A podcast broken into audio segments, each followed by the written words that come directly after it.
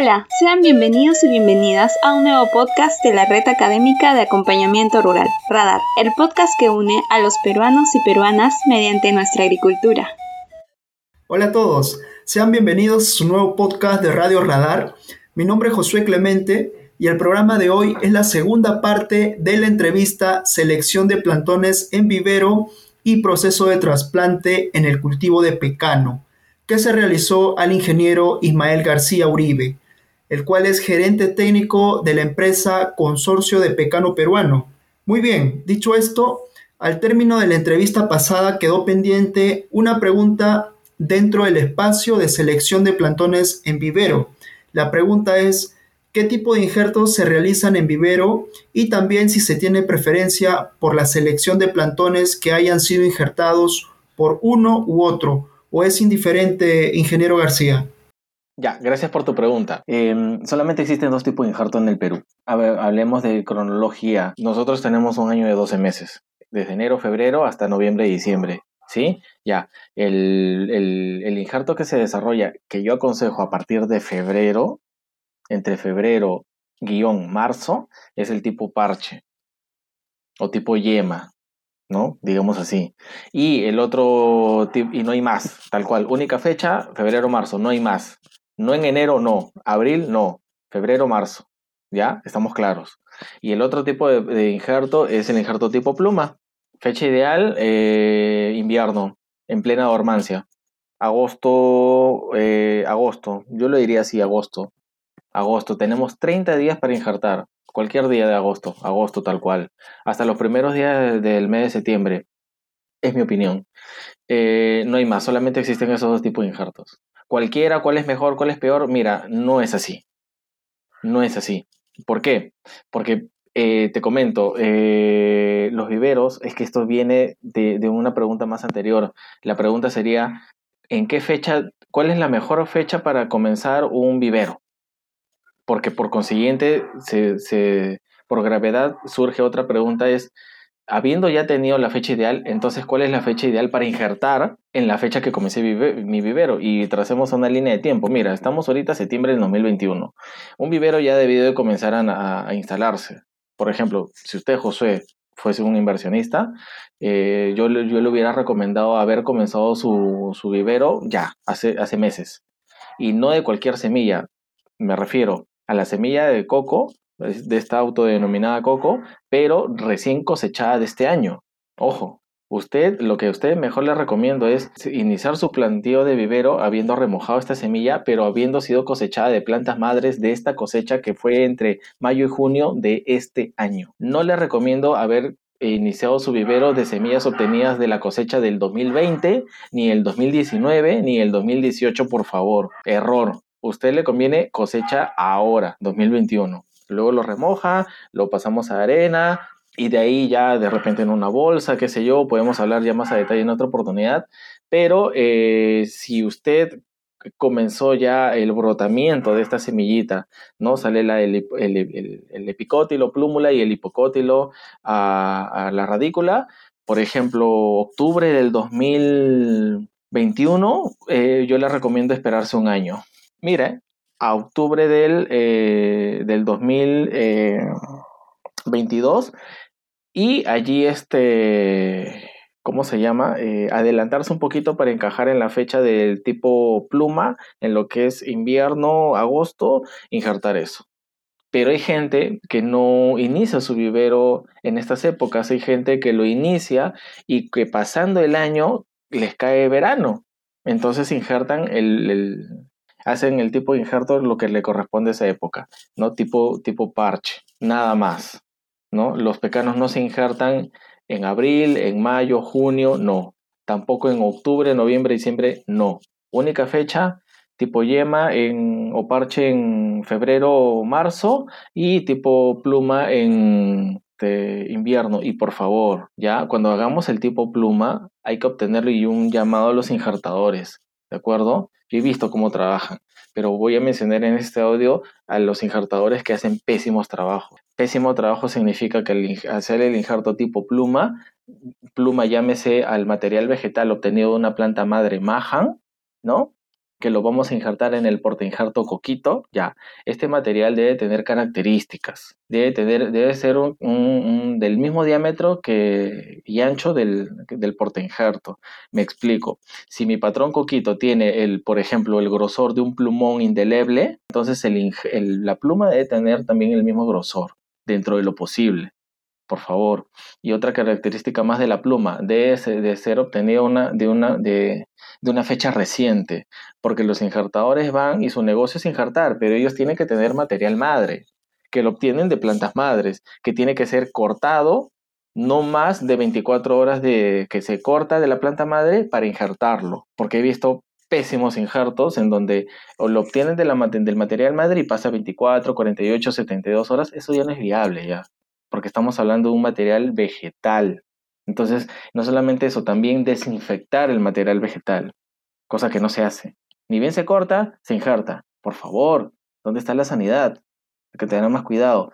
Y no, eh, no solamente eso, otra característica es obtener plumas, majan, de plantas madres sin hongos, sin deficiencia de zinc, sin síndrome de deficiencia de níquel o manganeso, porque esos son los mayores problemas que uno, que uno puede tener. El hecho de tener material vegetal para injertar obtenido de plantas madres con ese tipo de problemas, olvídese. Simplemente estamos heredando o traspasando los problemas de la madre al injerto, tal cual, no negociable. Entonces hagamos un trabajo un poco más serio, ¿no? Un consejo para, para los, los señores injertadores que están en este negocio y ellos saben de lo que yo les estoy hablando. Perfecto, ingeniero. Ahora, para aquellos que se preguntan eh, cuáles son las condiciones a las que mejor se adapta el cultivo de pecano, esto en cuanto a las propiedades físicas y químicas eh, del suelo y también a nivel de clima, ¿qué recomendaciones se deben tener presente? Ok, eh, uno, hay que tener claro, pecanas en la selva no es viable, ¿de acuerdo? De arranque zona selva no va, no es viable. Podemos tener pecanas en la zona selva porque esos son suelos de pH ácido, pH, pH 5, 5.5 o menos de 6. No es viable. Hay personas que de repente pueden decir al momento de escuchar esta entrevista, yo soy de Tarapoto, yo soy de Contamana, yo soy de Loreto, yo soy de Madre de Dios y tengo pecano. Sí, pero no es como negocio. ¿Ya? Existe en zonas inimaginables de este país tan rico y del cual yo me siento orgulloso de vivir acá, pero existen zonas muy, muy este, lejanas de, la, de, Ica, por ejemplo, selva, selva virgen o selva ya civilizada, en donde hay pecanos. Lo sé, porque en estos, en estos años yo converso con gente de todos los departamentos del Perú, pero no es como negocio. Entonces, ¿cuál es el tema? Lo tiene como una planta exótica, ¿no? En un jardín, ¿no? En una densidad de a lo mucho una planta o dos plantas, no más. ¿Estamos? Porque la limitante ahí es factor suelo, factor clima, humedad y una serie de características, ¿ya? La selva no es viable el pecano como negocio. No va. Como algo recreacional, en un restaurante campestre, un hotel turístico, sí. Pero como negocio, no. Toda la selva. La sierra, igual. Eh, por lo menos de 1500 metros de altura hacia, hacia arriba. No va, no es negocio por favor, seamos un poco más sinceros. Eh, zonas de 1500 metros de altura hacia abajo puede ser, pero primero déjame hacer un diagnóstico de tu suelo. Uno, eh, no quiero eh, tener este pHs ni muy altos de 7, 7 arriba de 7. Em, no quiero tener problemas con el agua, porque generalmente la sierra se cultiva, el año agrícola de hecho comienza en octubre, y ya yo he tenido que comenzar a regar en septiembre el pecano. Entonces de ahí ya estoy comenzando mal. ¿Ya? O sea, la, sierra hay que dividirla en dos. De los 1500 de, de metros de altura para arriba no es viable. Y de los 1500 metros de altura hacia abajo puede ser. Entonces la zona adecuada para los suelos del Perú, yo desde Tumbes hasta Tacna, eh, yo recomiendo solo zona costera. Para mí una zona costera es de, de los 0 metros del nivel del mar hasta los 700, 800, ¿no? O tal vez un poquito 1000. He visto pecana en esa zona, ese, ese nivel de altura del nivel del mar, y tranquilo camina la pecana. Ahora, si vamos a más al detalle, bueno, un pH de 6.5, 7.2, no más de, no más de 20% de arcilla, no quiero suelos compactados, no quiero suelos con alto carbonato de calcio, suelos caliches, como le dicen, no me conviene. Tampoco suelos pedregosos, en donde más del 50, 55, 60% es piedra, piedra de 2, 3, 4, 5, 8, 10 pulgadas. ¿No? No es viable. ¿De acuerdo? Entonces, eh, en cuanto a suelo, salinidad, bueno, he visto pecanas trabajar hasta, hasta con más de 14, 15 decisiemens de salinidad, pero lo ideal para mí es 3, 4, 5, lo perfecto, ¿no? ¿Qué más que otras características? Em, bueno, yo creo que eso es lo principal, ¿no? Sí, claro, creo que ha abarcado bastante bien la pregunta que le hice, eh, bien completa. Ahora, antes de pasar al trasplante como tal, eh, otra pregunta eh, que no quisiera dejar pasar es, ¿cuál es la densidad de plantación recomendable? ¿De qué depende cuántas plantas sembrar por hectárea, ingeniero? 10 por 10. ¿Por qué? Mira, por favor, vamos a los números. ¿Ya? El cultivo del pecano, amigo Josué, es un cultivo muy emocional, es un cultivo muy místico, muy tradicional, que se juega mucho el tema de, la, de las creencias populares. ¿ya? Cada vez que resulta que me desarrollo mis asesorías, me hablan mucho de la tradición, de lo emocional, y no va por ahí el cultivo del pecano como negocio. El cultivo del pecano hay que mirarlo con números, objetivos. Me explico. Eh, lo que más abunde, lo que más caracteriza, lo que más caracteriza en el, en el cultivo del pecano, que la gente siembra a 15 por 15, 17 por 17, 16 por 18. Y cuando yo le pregunto por qué, no, es que mi padre lo hizo así. No, es que mi abuelo lo hizo así. Me mencionan pues, ¿no? En la línea genética eh, ascendente. No, no es así. El cultivo del pecano ya dejó de ser, y eso es lo que yo promuevo, ya dejó, ya tiene que dejar de ser el típico manejo tradicional o, dicho de otra manera, y con todo respeto, ya dejó, el pecano ya debe ser dejado de tratarse como porque mi abuelito lo manejó así. ¿Estamos? Ya, ahora en adelante, yo tengo que hablarte en números. Cuando yo te recomiendo 10 por 10, hay que hablar, no, no, no dejar de mencionar la tasa interna de retorno del punto de equilibrio. ¿En qué consiste? Que cuando uno invierte, ojo ah, con los números que le voy a dar, por lo menos en un suelo promedio, y entrando 100 plantas por hectárea, desde preparación de terreno, instalación del cultivo y mantenimiento y post siembra, en un año, tu inversión al primer año en eh, aprox, si no está entre 8.500, 9.000, son 10.000 soles. ¿De acuerdo, José? Entonces, ¿qué sucede?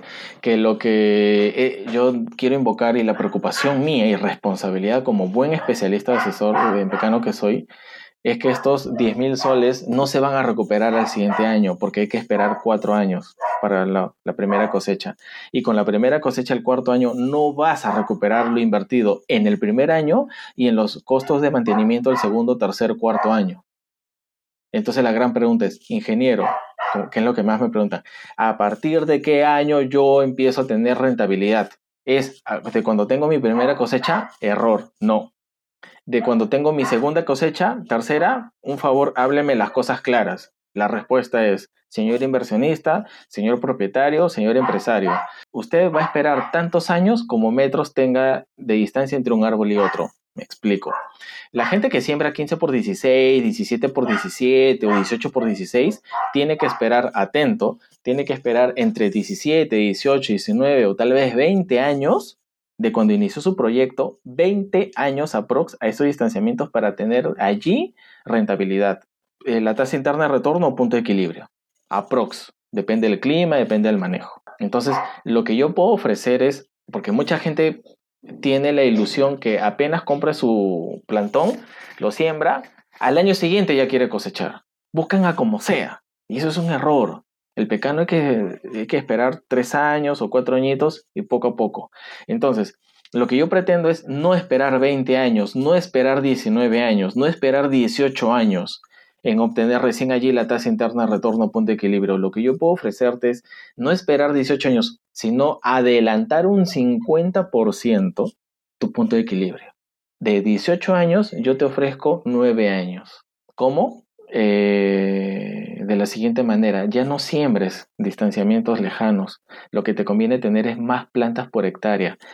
en números, para que se entienda. Si yo tengo que esperar 18 años, que no me conviene, sembrando 16 por 17, esas densidades, yo puedo a favor tuyo adelantarte, ya no esperar 18, sino solamente esperar 9 años, sembrando 10 por 10, 8 por 9, 7 por 11.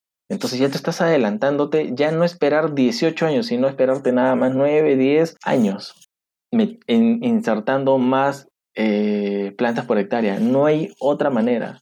No hay trucos, mi amigo Josué, en esto. No hay fórmulas mágicas. Es solamente sacar calculadora, saber multiplicar, restar, dividir. Y los empresarios siempre me piden este, las cosas transparentes y directas. Entonces yo les ofrezco eso. No solamente un buen manejo técnico, sino también un buen manejo económico. Y las cosas son así. Y así se acepta el negocio, ¿ah? Y así se encaminan. Ahora, eso lleva a una costumbre muy tradicional, a una costumbre muy empírica que yo también quiero eliminar. Eh, y atento con esta frase, ingeniero, cuando usted siembra 10 por 10, las ramas al fin y al cabo se van a, se, van a chocar. Ya. Eso está bien dicho, pero no está completo. Porque acá la gente lo que, lo que más le, le, gusta a la gente es no hablar de lo que no les gusta. Bueno, este audio sí se va a hablar. Y es lo siguiente. Eh, cuando me refiero que no está completo, significa que acepto que hay la tendencia que las ramas van a chocar, pero para eso existe la labor que se llama poda. Uruguay, Brasil, México, Argentina, todos podan. Perú no tiene por qué ser la excepción. Entonces, entonces las podas se, se hacen en otros cultivos. Caducifolios, uva, granada, entonces el tema, como les, repito, el tema del pecano ya dejó de ser tratado como un huerto, como mi antepasado lo tuvo y mi antepasado nunca pudo. Entonces yo tengo que hacer lo mismo. Mira, sinceramente, si, viene, si venimos pensando así, entonces no, no nos insertemos el negocio del pecano podemos decidir tal vez, como lo dije, en un restaurante campestre, ¿no? Un lugar turístico en donde me conviene tener un gran follaje, no podarlo porque me conviene tener la sombra para los turistas que vienen y una fotito, ¿no? Entonces, por ahí, si tú decides un, tener ese tipo de negocios recreacionales, turísticos, felicitaciones. De hecho, hasta te recomendaría siembra 20 metros por 20 metros. Usted, señor empresario, dígame usted cuáles son sus intenciones y yo le diré la mejor solución para eso. Muy bien, entonces si quedó claro, la densidad más recomendable es la de 10 metros por 10 metros, lo que da un total de 100 plantas de pecano por hectárea. ¿no? Ahí considerar que se debe realizar la práctica de poda para evitar el entrecruzamiento entre copas conforme va incrementando el tamaño del árbol. Eh, asimismo, eh, manejando esta densidad que se recomienda, la rentabilidad del proyecto se logra 9 años en promedio frente a densidades de 14 por 14 metros en adelante, lo cual no se recomienda porque eh, la rentabilidad aparece recién a los 20 años en promedio, el tiempo se alarga y eso no, no conviene, por supuesto. Bien, ingeniero, mencionado esto, para cerrar bien con el tema, sería eh, cuál es la forma correcta de realizar el proceso de trasplante hacia el campo definitivo. Algunas sugerencias en cuanto a la época de trasplante, eh, la fertilización, dimensiones del orificio de siembra, eh, entre otros puntos que usted crea importante mencionar. Bien, en primer lugar, tener en cuenta de que el suelo del vivero, del cual se ha elegido el plantón eh, elegido previamente en abril-mayo, estamos, ya, es una cadena de. Eh, comenzamos separando a las plantones en abril-mayo. De ahí decirle al vivero un favor, ya yo te estoy separando con un adelanto económico X, que eh, es el compromiso mío de seguirte comprando plantas y tú, dueño de vivero, hazle la manutención en agua, nutrientes hasta el mes de invierno, que es lo que estamos viviendo ahorita número uno. Número dos, al momento de elegir la fecha indicada, ¿cuál es la fecha indicada para trasplantar? Yo lo recomiendo entre la quincena de agosto y la quincena de septiembre, no más. ¿Ya? Eh, hacerlo en esas fechas. Una vez elegida la fecha, dentro de esa, por ejemplo, vamos a elegir para un efecto práctico 5 em, de septiembre, porque el límite es 15. Bueno, 5 de septiembre, una semana antes hay que hay que decirle al vivero, señor, voy a trasplantar mi, mi, planta, extraerla de su suelo y eh, moverla. de esa fecha pactada, días antes hay que humedecer un poco el suelo para que favorezca la, la extracción, porque hay que hacerla con elementos cortantes como una lámpara, como un pico, ¿no? De acuerdo a, a las condiciones y herramientas que hayan. Una vez extraído hay que hacerlo con mucho cuidado. ¿Por qué? Porque las raíces de la pecana vienen en distintos tamaños y en distintos grosores. Si hablemos de grosor, tenemos pecanos, por ejemplo, de dos años, que es lo que yo recomiendo sembrar, sus grosores vienen a ser del, tamaño de un, del grosor de un plumón, luego disminuye el grosor de un lápiz, luego disminuye, disminuye el grosor a la mitad del grosor de un lápiz y llegan a raicillas, micro raicillas, porque ojo, el pecano no tiene pelos absorbentes, tiene micro raicillas, micro raicillas del grosor del tamaño del cabello humano. Mira, la, mira, te estoy hablando de manera muy práctica y entendible el distinto tipo de grosores que tiene el, pecano. Y es el caso que al momento de extraer las raíces, tengo que dar una mala noticia. Toda esta población de raíces que ha vivido durante dos años, como producto del corte de la extracción, se quedan en el suelo del vivero raíces impregnadas que no van a campo definitivo como producto del corte, pero lamentablemente la mala noticia es que esas raíces cortadas que se quedan impregnadas dentro del suelo del vivero son las raíces más importantes, son las microraicillas del grosor del tamaño del cabello. Cuando no, y como no tienen microraicillas, al momento de trasplantar tu plantón a tu campo definitivo, lo que tú estás llevando son raíces del grosor del, vuelvo a repetir, del tamaño del grosor de un plumón, de un lápiz o de la mitad del grosor de un lápiz, que esas solamente son, su función es solamente anclaje o sostenimiento, más no absorbente. Entonces es allí en donde por más cuidados que se haya tenido al momento de extraerlo del vivero, ojo, sembrarlo en el campo definitivo e inmediatamente hidratar y previamente haber cicatrizado con, con algún cicatrizante, ojo, se cicatriza la cofia, por favor, cicatricemos la cofia. Todas esas raíces que han sido cortadas se cicatrizan, ¿ya?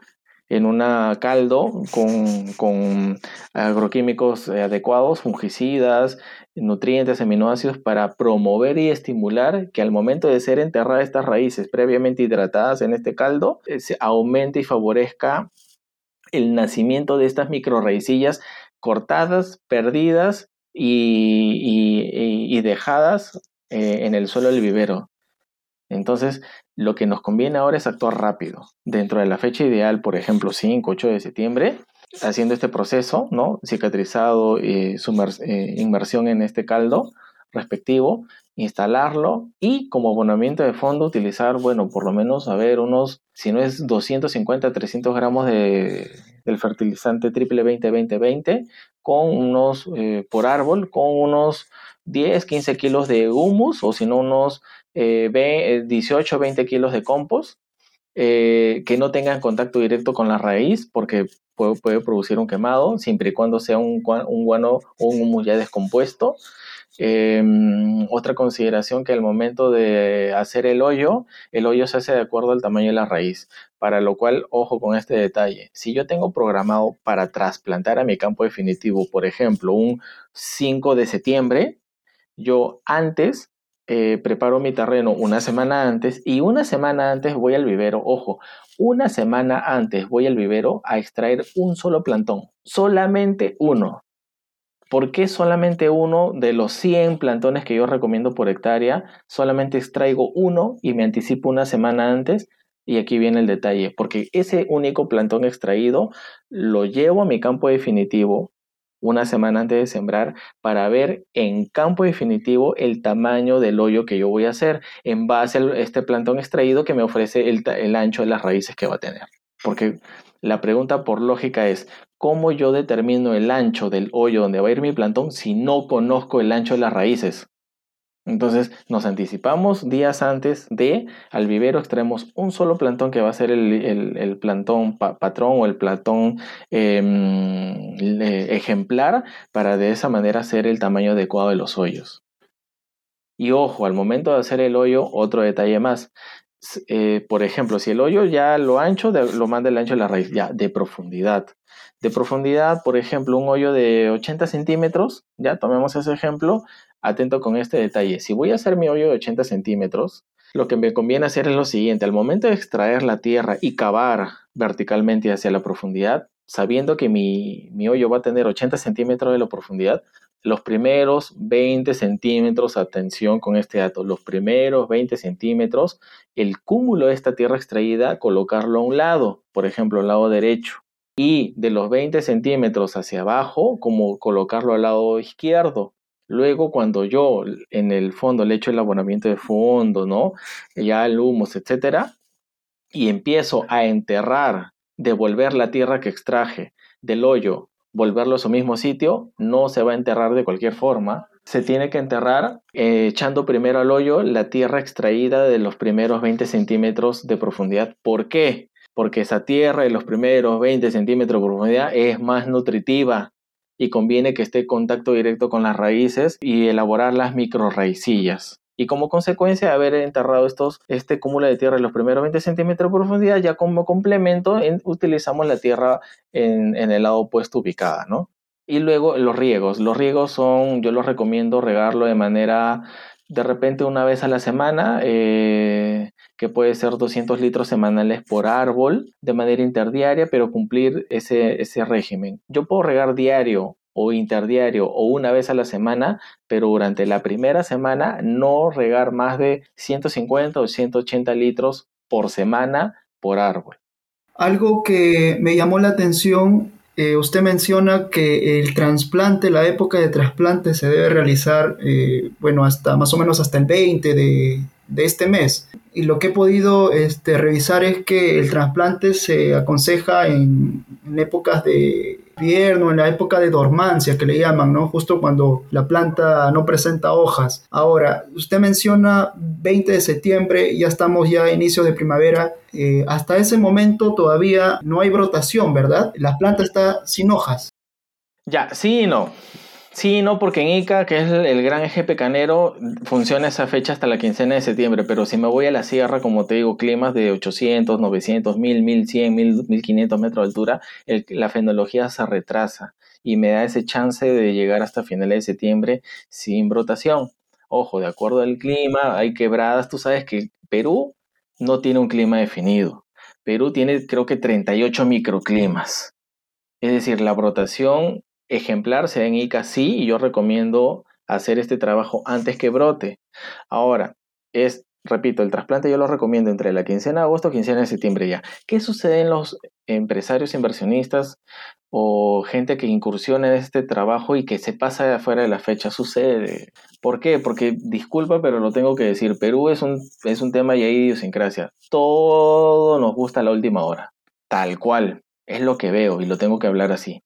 Pero ahí vienen las consecuencias, pues. Porque hacer esta operación del trasplante con una yema ya brotada, no es que el, pecano se muera, ojo, e incluso yo conozco agricultores que han hecho este trasplante dentro de la primera quincena de octubre, cosa que yo no recomiendo, pero igual funciona. ¿De acuerdo? Pero ojo, al funcionar eh, estás también sobreestresando ya el estrés que tiene el hecho que se trasplante. Y sobreestresarlo más genera a una pequeña mortandad, pequeño porcentaje de mortandad de yemas. O por no decir algunas plantas que no resisten ese sobreestrés. Es decir, de, de 100 plantas, manejamos un porcentaje de entre 8 a 10% que se mueren por este sobreestrés, por el hecho de sobrepasar o excederse fuera del límite. Pero ojo, yo quiero ser bien cuidadoso porque cuando yo viajo a otras ciudades, a otros lugares, hay gente que debate o refuta o quiere escapar o aventurarse eh, como que si esto fuese bueno, ¿no? Ah, quieren aventurarse en demostrar que ellos son los líderes porque ellos siembran pasándose la fecha límite. Cuando eso para mí no significa liderazgo, significa más bien un, una práctica que va en contra del cultivo. Porque repito, haciendo siembras hasta la primera quincena de octubre, sí funciona, pero no es viable económicamente.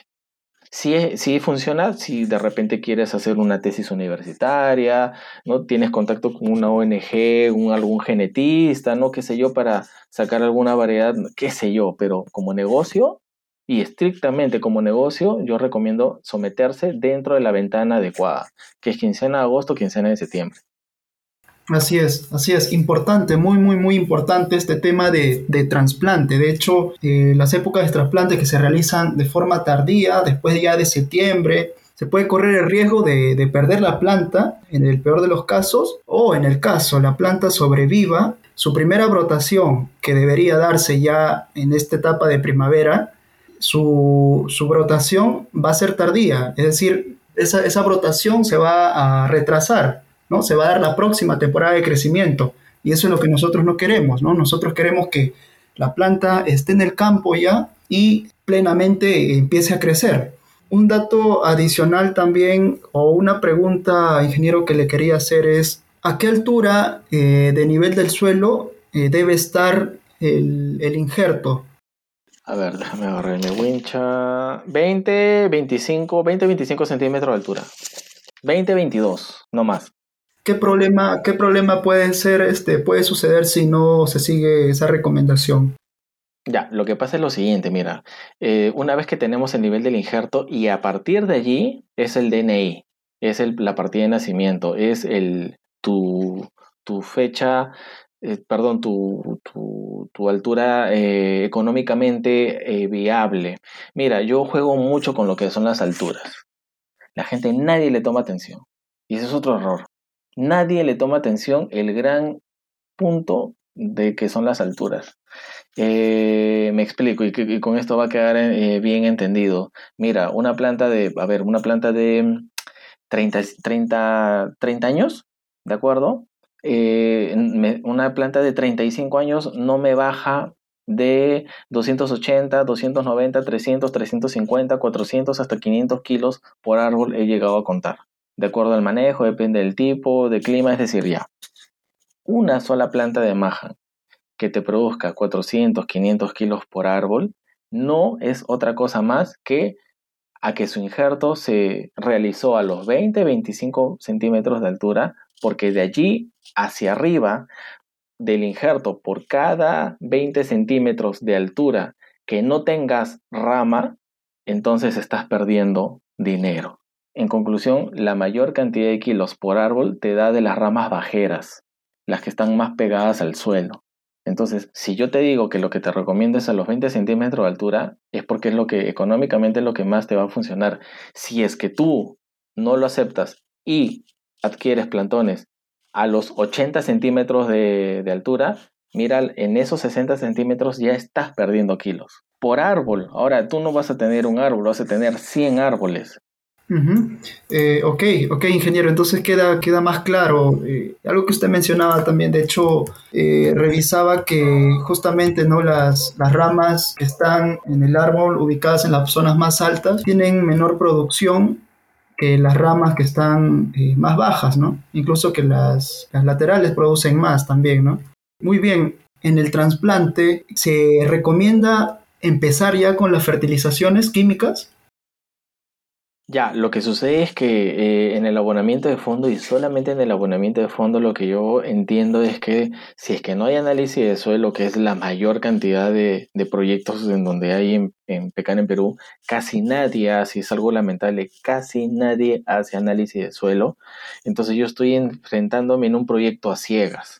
Entonces yo estoy suponiendo que su nivel de nitrógeno, fósforo, potasio y los tres elementos principales que requiere el pecano, yo estoy suponiendo engañosamente que estoy avanzando bien. Entonces, para yo asegurarme en caso de hay alguna deficiencia, a pesar de que no hay micro raicillas capaces de absorber este fertilizante, igual cumplo con echar una fertilización mínima química con el objetivo de que durante el año, durante la campaña, los meses post siembra, estas microraicillas que se vayan a elaborar encuentren algún tipo de nutriente un poco eh, químico más directo, ¿no? Porque la fertilización química es más rápida que una fertilización orgánica, ¿no? Entonces, ese es el objetivo un poco. No es para que lo asimile eh, tal cual post siembra, sino es durante, que sea un poco sostenible durante los seis primeros meses, los ocho primeros meses, ¿no? Tal cual. Muy bien, entonces si quedó claro, la densidad más recomendable es la de 10 metros por 10 metros, lo que da un total de 100 plantas de pecano por hectárea. ¿no? Ahí considerar que se debe realizar la práctica de poda para evitar el entrecruzamiento entre copas conforme va incrementando eh, el tamaño del árbol. Eh, asimismo, eh, manejando esta densidad que se recomienda, la rentabilidad del proyecto se logra 9 años en promedio frente a densidades de 14 por 14 metros en adelante, lo cual no se recomienda porque la rentabilidad aparece recién a los 20 años en promedio, el tiempo se alarga y eso no, no conviene, por supuesto. Bien, ingeniero, eh, mencionado esto, para cerrar bien eh, con el tema, sería eh, cuál es la forma correcta de realizar el proceso de trasplante hacia el campo definitivo. Algunas sugerencias en cuanto a la época de trasplante, la fertilización, dimensiones del orificio de siembra, entre otros puntos que usted crea importante mencionar. Ya, eh, mira, gran error. La gente, eh, este, los clientes o, gente que me llama me dicen la siguiente pregunta, ingeniero, tengo tal problema pecano, ¿qué le he hecho vía foliar? Ingeniero, mire esta fotografía, ¿qué le he hecho vía foliar? Ingeniero, estoy a punto de comprar, eh, perdón, ya compré mi, mi plantón, ya lo sembré, ya estamos en brotamiento, ¿qué le he hecho vía foliar? Error. Error, error, Josué error. La pregunta es, no es vía foliar, mi estimado Josué y los oyentes, no es vía foliar. Hay que eliminar esa creencia, porque esa es una creencia. No es lo técnico y lo, y lo económicamente más viable es mirar el motor que hace producir esa área foliar. Y ese motor nadie habla, nadie lo toca, no se mira, ¿Cuál es ese motor? La raíz. Entonces, eh, mira, te doy un ejemplo bien, bien interesante que me sucedió hace un par de semanas acá en, Ica, en el distrito de Los Molinos, que es un distrito eh, del norte del, valle. Eh, sin mencionar obviamente a, la persona, me llama y me dice, ingeniero, he trasplantado, y escucha, he trasplantado hace una semana el pecano y me han dicho de que se pueden robar las plantas de pecano, que es una práctica lamentable, ¿no? Se pueden robar porque mm, eh, los plantones cuestan caros y de noche vienen, entonces me han dicho, ojo, me han dicho por ahí, nuevamente caemos en la cultura empírica y popular, ¿no? Eh, me han dicho por ahí que eh, para eliminar que se roben estas plantas hay que hacerlas brotar, porque una vez que la persona que, digamos, quiere eh, apropiarse robando estas plantones y las encuentra al momento del robo, encontrarse con plantones ya brotados, no sirve. Ya comercializar en el mercado negro plantones de pecano brotados no tiene valor económico. Entonces, el objetivo de este inversionista en Pecano era una semana después de, trasplantado del vivero a campo definitivo, aplicarle un inductor de brotamiento o un disruptor de dormancia llamado comúnmente como cianamida hidrogenada. Entonces eh, me llamó y yo le dije, error, error. Y, y, acá relaciono tu pregunta, error con las raíces, porque lo que vas a hacer vía foliar lo tienes que más bien no preocuparte en que brote vía foliar, sino preocuparte que tener muy buena cantidad y calidad de raíces y como consecuencia de eso vas a tener un brotamiento. Entonces la gente en, en, este tema de proyectos se enfoca mucho a la parte aérea, mucho a la parte foliar y ese es el mayor error que hay en Pecano respondiendo a tu pregunta, lo que hay que fijarse, estudiar, investigar, trabajar es la parte del nivel del suelo hacia abajo, que es el gran motor que es el pecano, que es la raíz. raíz. Y yo te lanzo, y yo te lanzo preguntas, ¿ah?